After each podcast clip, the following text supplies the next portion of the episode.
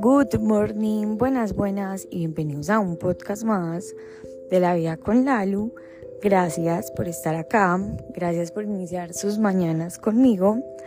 Bueno, ayer alguien me hacía una pregunta y me decía que si no me había dado muy duro, luego pues como de las mini vacaciones que me di, que me fui para Isla Fuerte, en el, pues en Isla Fuerte solamente madrugué como una vez.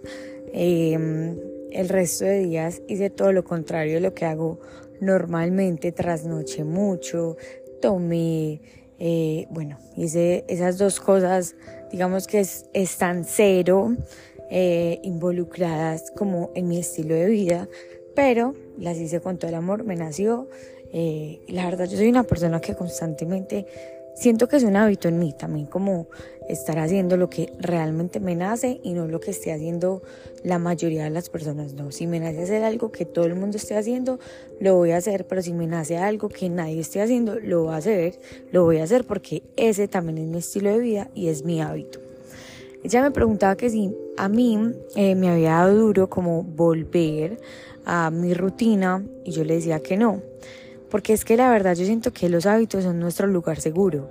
Los hábitos, o sea, porque hay hábitos buenos, hay hábitos que nos acercan como a un objetivo o a un resultado, a la meta que tanto estamos, digamos, construyendo día a día, pero también hay hábitos que nos alejan como de esas metas que, que tal vez tenemos, pero nuestros hábitos resultan ser nuestro lugar seguro siempre.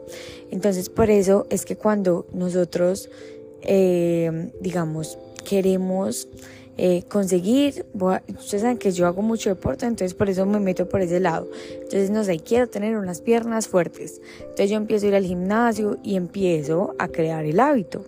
Eh, seguramente si yo puedo, yo puedo dejar de ir una semana al gimnasio, pero si ya es un hábito súper instaurado en mí, no me va a costar tanto retomarlo a la semana. Pero si yo soy una persona que tal vez quiero las piernas fuertes, pero no tengo todavía el hábito de hacer ejercicio, sino que tengo el hábito de no hacer ejercicio, probablemente cuando llegue un viaje, pues va a ser mucho más fácil también llegar a no hacer ejercicio porque ese es mi lugar seguro.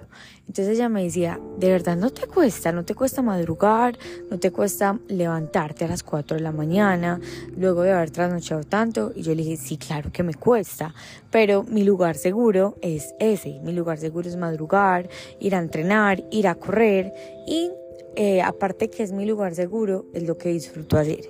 Entonces es como nuestra casa. Los hábitos se convierten en nuestra casa.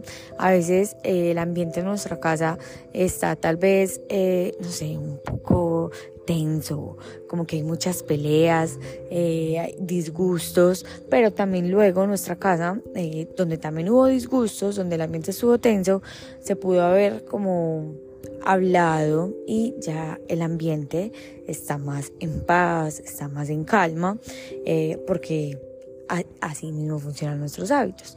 Eh, entonces hoy quiero hacerte la invitación a que te cuestiones si hoy estás en esos en esa casa que te genera tal vez un poco de estrés, te genera tal vez un poco de ansiedad o estás en, en esa casa con esos hábitos que te generan tranquilidad y paz y son, aparte que son tu lugar seguro, son un lugar que te genera tranquilidad.